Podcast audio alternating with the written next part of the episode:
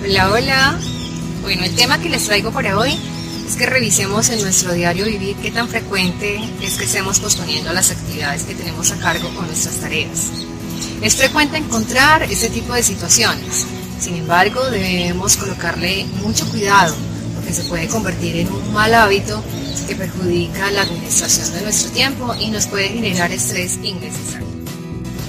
¿Les es familiar esta frase?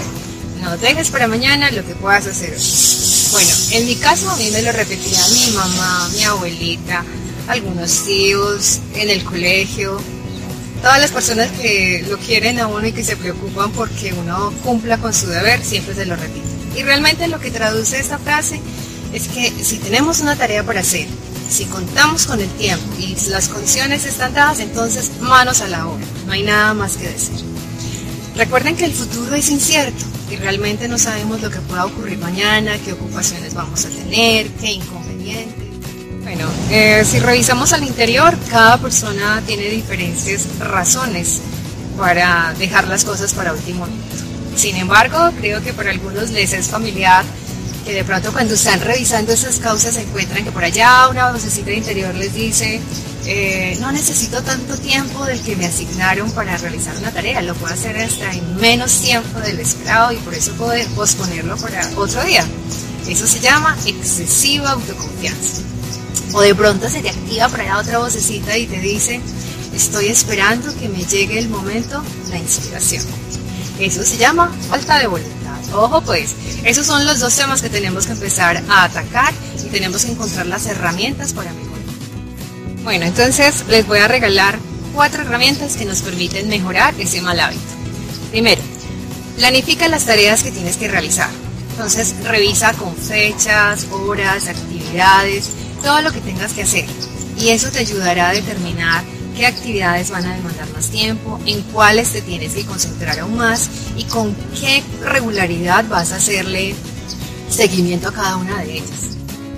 Dos, no te sobrecargues de trabajo tener una lista larguísima, interminable de tareas o pendientes por realizar, eh, eso solamente nos genera estrés, impotencia, angustia.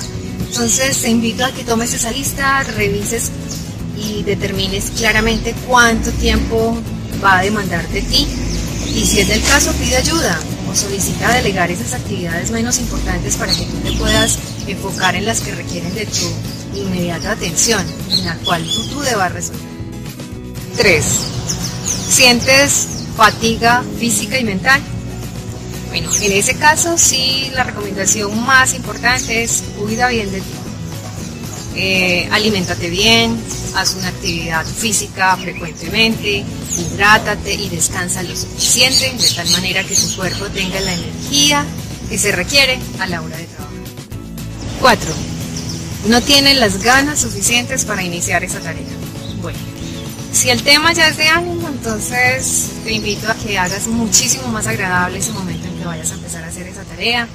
Puede ser colocando todos tus papeles en orden, abriendo un espacio dentro donde vayas a trabajar o prepárate una bebida favorita para que acompañes ese momento, escucha música de tu agrado de tal manera que todo esto permita disminuir esa falta de ánimo y te permita concentrarte en la actividad que tienes que realizar. y ya para concluir el tema podemos afirmar que el tema de la administración de nuestro tiempo, eh, la organización de las tareas, darle un respiro a nuestro cerebro, a nuestra memoria, es algo que hoy por hoy podemos ayudarnos con las herramientas tecnológicas, como son las aplicaciones. Podemos descargarlas en nuestro celular o en nuestro computador y de alguna manera eh, gestionamos esas tareas, organizamos nuestro día y posponemos. Ya hemos llegado al final del tema del día de hoy. Espero que les haya gustado suscríbete a mi canal si aún no lo has hecho, comparte este video con tus familiares, amigos, dale me gusta. El reto que tengo para esta semana es, recuerda la belleza de las cosas que te rodean, disfrútalas y sé feliz. Chao, chao, nos vemos, cuídense.